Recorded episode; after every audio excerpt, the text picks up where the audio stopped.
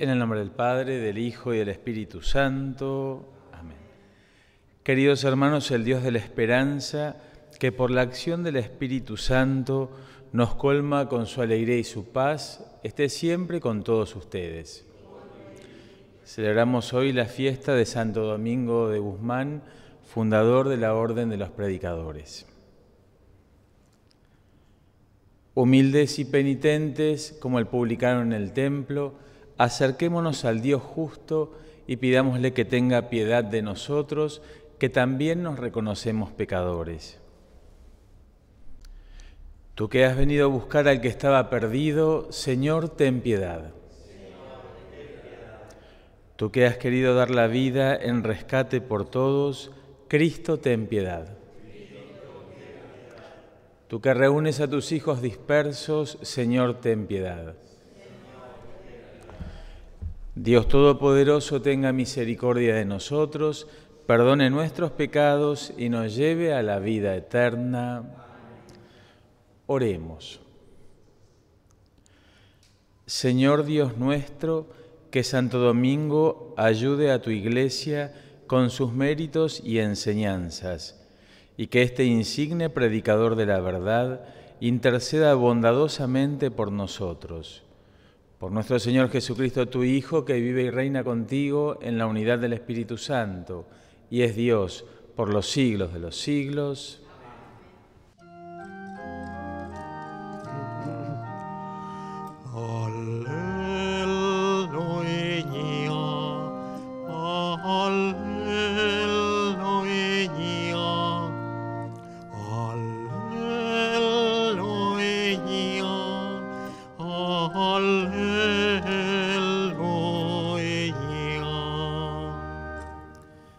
Que el Señor esté con ustedes. Evangelio de nuestro Señor Jesucristo según San Mateo.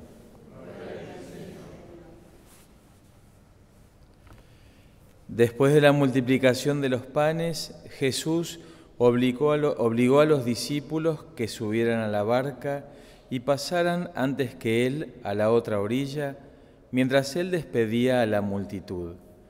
Después subió a la montaña para orar a solas y al atardecer todavía estaba allí solo. La barca ya estaba muy lejos de la costa, sacudida por las olas porque tenían viento en contra. A la madrugada Jesús fue hacia ellos caminando sobre el mar. Los discípulos, al verlo caminar sobre el mar, se asustaron. Es un fantasma, dijeron, y llenos de temor se pusieron a gritar. Pero Jesús les dijo, tranquilícense, soy yo, no teman. Entonces Pedro le respondió, Señor, si eres tú, mándame ir a tu encuentro sobre el agua. Ven, le dijo Jesús. Y Pedro, bajando de la barca, comenzó a caminar sobre el agua en dirección a él. Pero al ver la violencia del viento tuvo miedo y como empezaba a hundirse, gritó, Señor, sálvame. Enseguida Jesús le tendió la mano y lo sostuvo mientras le decía, Hombre de poca fe, ¿por qué dudaste? En cuanto subieron a la barca, el viento se calmó. Los que estaban en ella se postraron ante él diciendo, Verdaderamente tú eres el Hijo de Dios. Al llegar a la otra orilla fueron a Genezaret. Cuando la gente del lugar lo reconoció, difundió la noticia por los alrededores y le llevaban a todos los enfermos rogándole que los dejara tocar tan solo los flecos de su manto, y todos los que lo tocaron quedaron sanados. Palabra del Señor.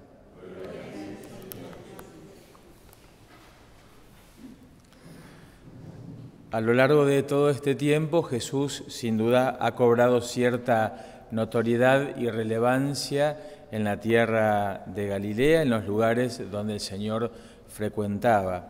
Y es allí donde también realizaba tantos signos, tantos milagros, tantas curaciones. Pero también tenemos que notar que Jesús después de realizar las curaciones o los grandes milagros donde las multitudes lo asediaban, el Señor necesitaba retirarse a solas para orar. Esta íntima comunión con su Padre era la fuerza que el Señor tenía para poder después realizar esos signos y esos milagros. Jesús quiere retirarse y necesita retirarse a rezar con su Padre. Más tarde, a lo largo de la Sagrada Escritura, también los discípulos van a notar esto y le van a pedir a Jesús que les enseñe a rezar.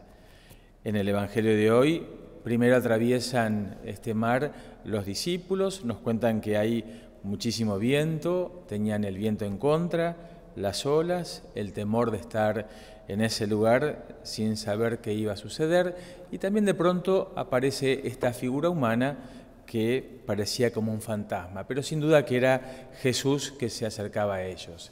Se da este, este diálogo entre Pedro y Jesús, Pedro sale de la barca, comienza a hundirse. Ese temor del agua, el temor de morir, el viento y todo aquello que conlleva esa situación de peligro. Y finalmente, ese modo de un reproche, podemos decir, amoroso de Jesús por parte hacia Pedro, mejor dicho.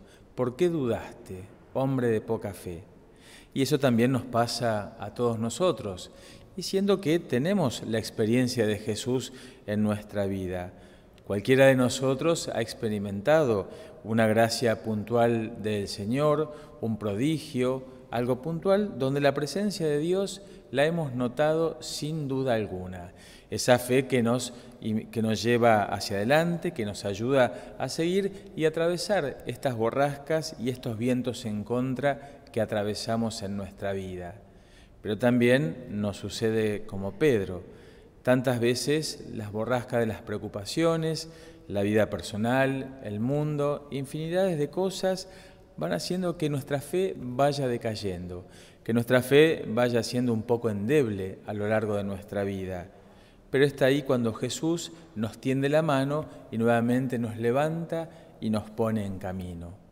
Hoy el Señor nos invita puntualmente a revisar nuestra vida poder mirar en nuestro caminar con Jesús su presencia, cómo nos acompañó, nos acompaña y nos va a acompañar. ¿Por qué? Porque Jesús es el garante de nuestra fe.